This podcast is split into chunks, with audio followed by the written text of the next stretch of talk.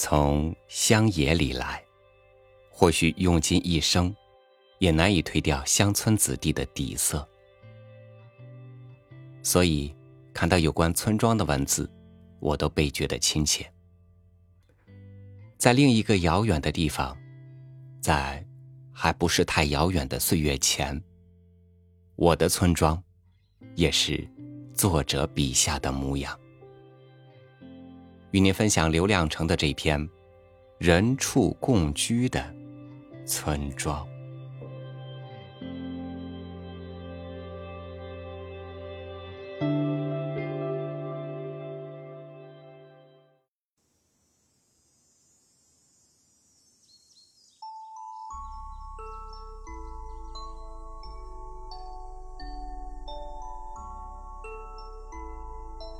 有时想想。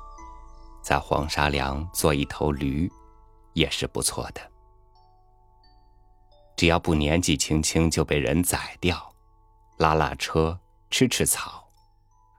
亢奋时叫两声，平常的时候就沉默，心怀驴胎，想想眼前嘴前的事儿。只要不懒，一辈子也挨不了几鞭。况且现在机器多了。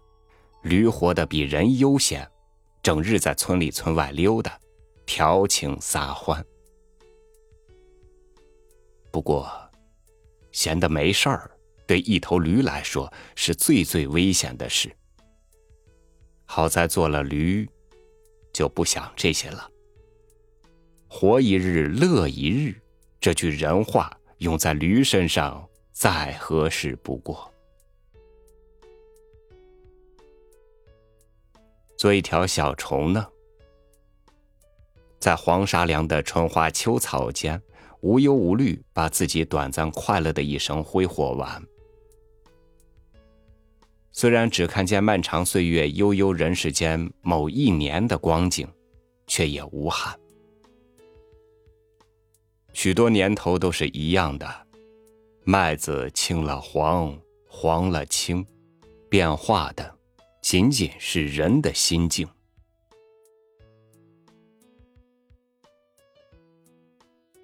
做一条狗呢，或者做一棵树，长在村前村后都没关系，只要不开花，不是长得很直，便不会挨斧头。一年一年的活着，叶落归根，一层又一层，最后。埋在自己一生的落叶里，死和活都是一番境界。如此看来，在黄沙梁做一个人，倒是件极普通平凡的事。大不必因为你是人就趾高气昂，是狗就垂头丧气。在黄沙梁，每个人都是名人。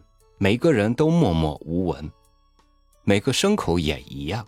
就这么小小的一个村庄，谁还能不认识谁呢？谁和谁多少不发生点关系？人也罢，牲口也罢。你敢说张三家的狗不认识你李四？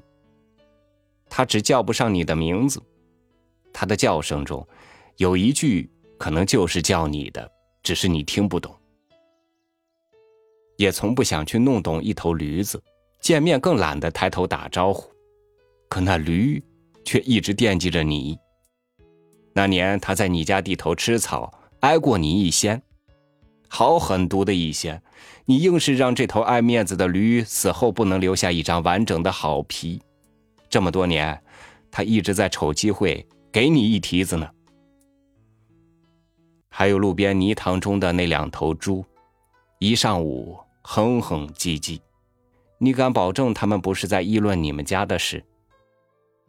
猪夜夜卧在窗根，你家啥事儿他不清楚。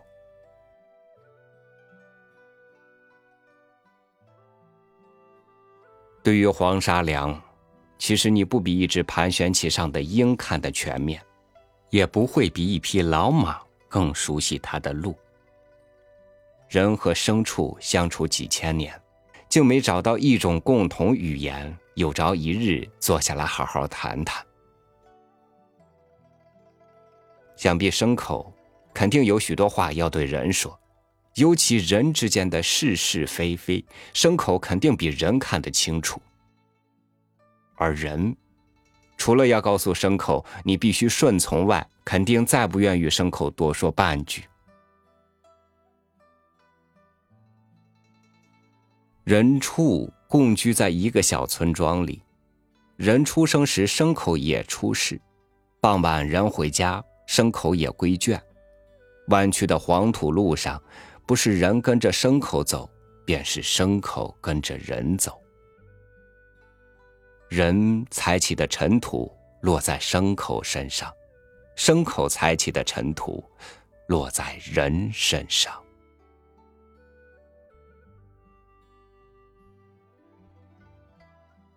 家和牲口棚是一样的土房，墙连墙，窗挨窗。人忙极了，会不小心钻进牲口棚，牲口也会偶尔装糊涂，走进人的居室。看上去你们似亲戚如邻居，却又根本不是那么回事。日子久了，难免把你们认成一种动物。比如你的腰上总有股用不完的牛劲儿，你走路的架势像头公牛，腿叉得很开，走路一摇三摆。你的嗓音中常出现狗叫鸡鸣，别人叫你瘦狗，是因为你确实不像瘦马瘦骡子。多少年来，你用半匹马的力气和女人生活和爱情。你的女人是只老鸟了，还那样依人。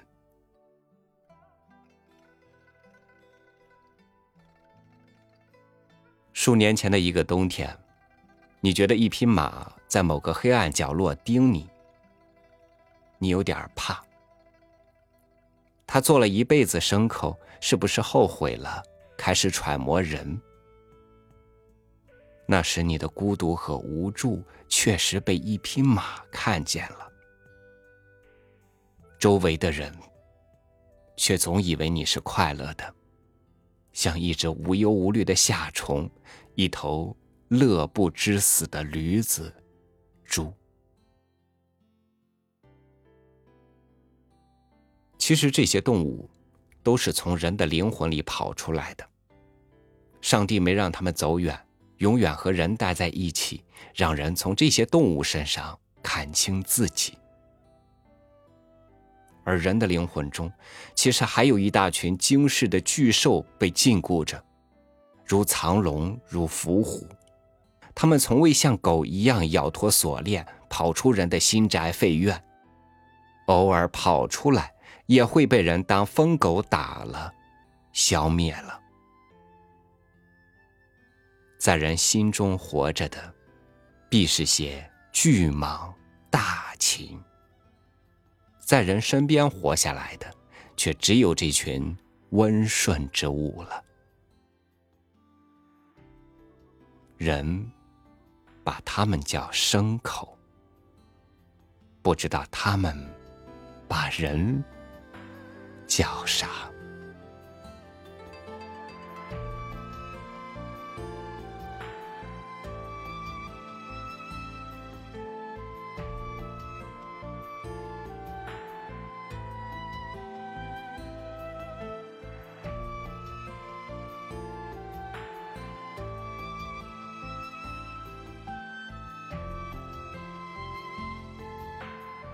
为了改善人居，如今的村庄不同于从前，不仅牲畜几近消失，连有些活力的年轻人也不愿在村子里久待了。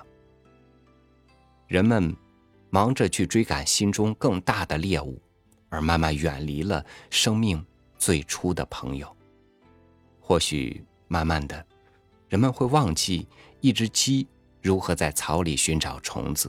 晚上如何飞上低矮一点的枝头去栖息？它对着新生的太阳鸣叫时，又有着怎样的雄姿？就像是人类，越来越看不清自己。